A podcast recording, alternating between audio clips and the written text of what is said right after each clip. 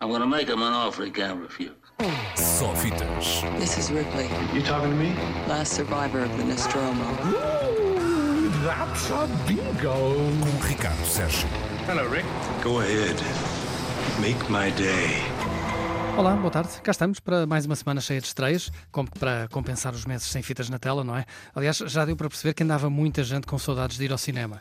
Segundo números do Instituto de Cinema e do Audiovisual, nos primeiros 10 dias de salas abertas contabilizaram-se quase 49 mil espectadores em cerca de 300 salas de todo o país.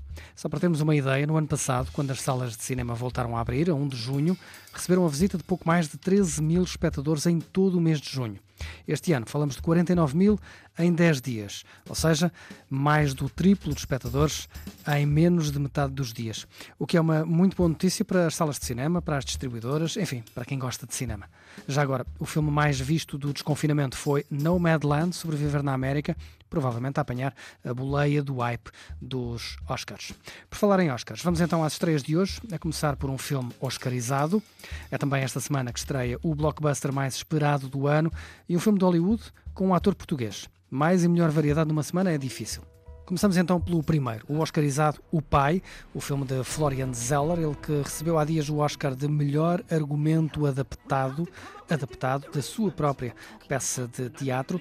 Um drama com sabor a thriller sobre um homem que sofre de Alzheimer e que desconfia da própria filha, por isso recusa a sua ajuda. Ora, a filha é Olivia Colman, o pai é Anthony Hopkins, num papel escrito a pensar no ator e que lhe valeu, como sabem, o Oscar de melhor ator. Who are you, exactly? What about me? Dad, Who exactly am I?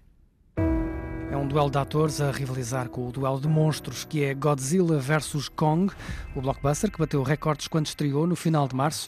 Tornou-se em poucos dias a maior estreia desde o início da pandemia. Falámos disto aqui nessa, nessa altura.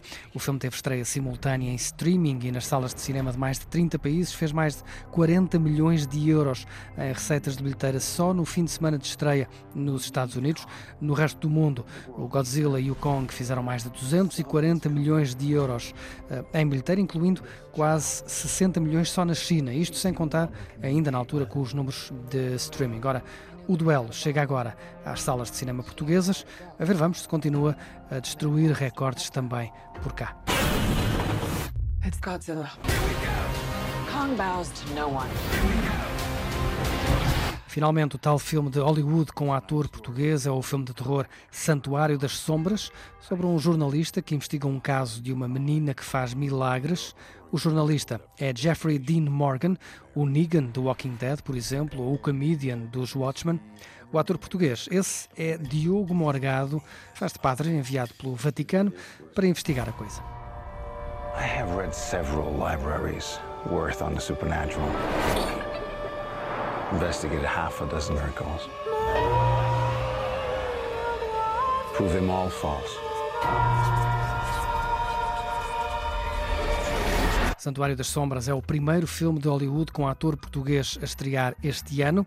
Isto porque lá mais para a frente, lá mais para agosto, há de estrear o novo Suicide Squad com a também portuguesa Daniela Melchior. E atenção que isto não vai ficar por aqui. Soube-se esta semana que o novo filme de David Cronenberg vai ter, além de Kristen Stewart e Viggo Mortensen, o ator luso-guineense Elket Bungue.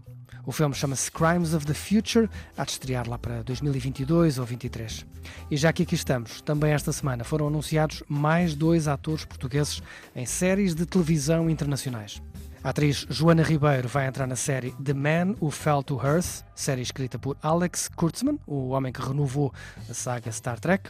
Tem Chiwetel Ejiofor a fazer o mesmo papel que David Bowie interpretou no filme de 1976. Strange thing about television is that it doesn't tell you everything. O outro ator é José Pimentão, vai entrar na série da Netflix 1899, série alemã dos mesmos criadores de Dark, e isto já é um bom cartão de visita.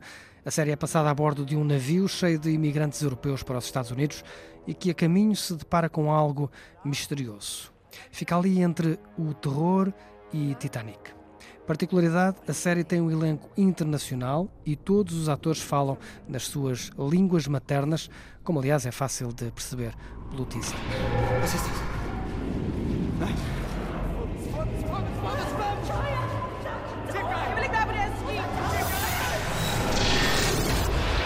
Definitivamente parece que os atores portugueses, o talento português está em força no grande ecrã e no pequeno, e ainda bem que não há dúvida que anda por cá muito talento a merecer palcos maiores.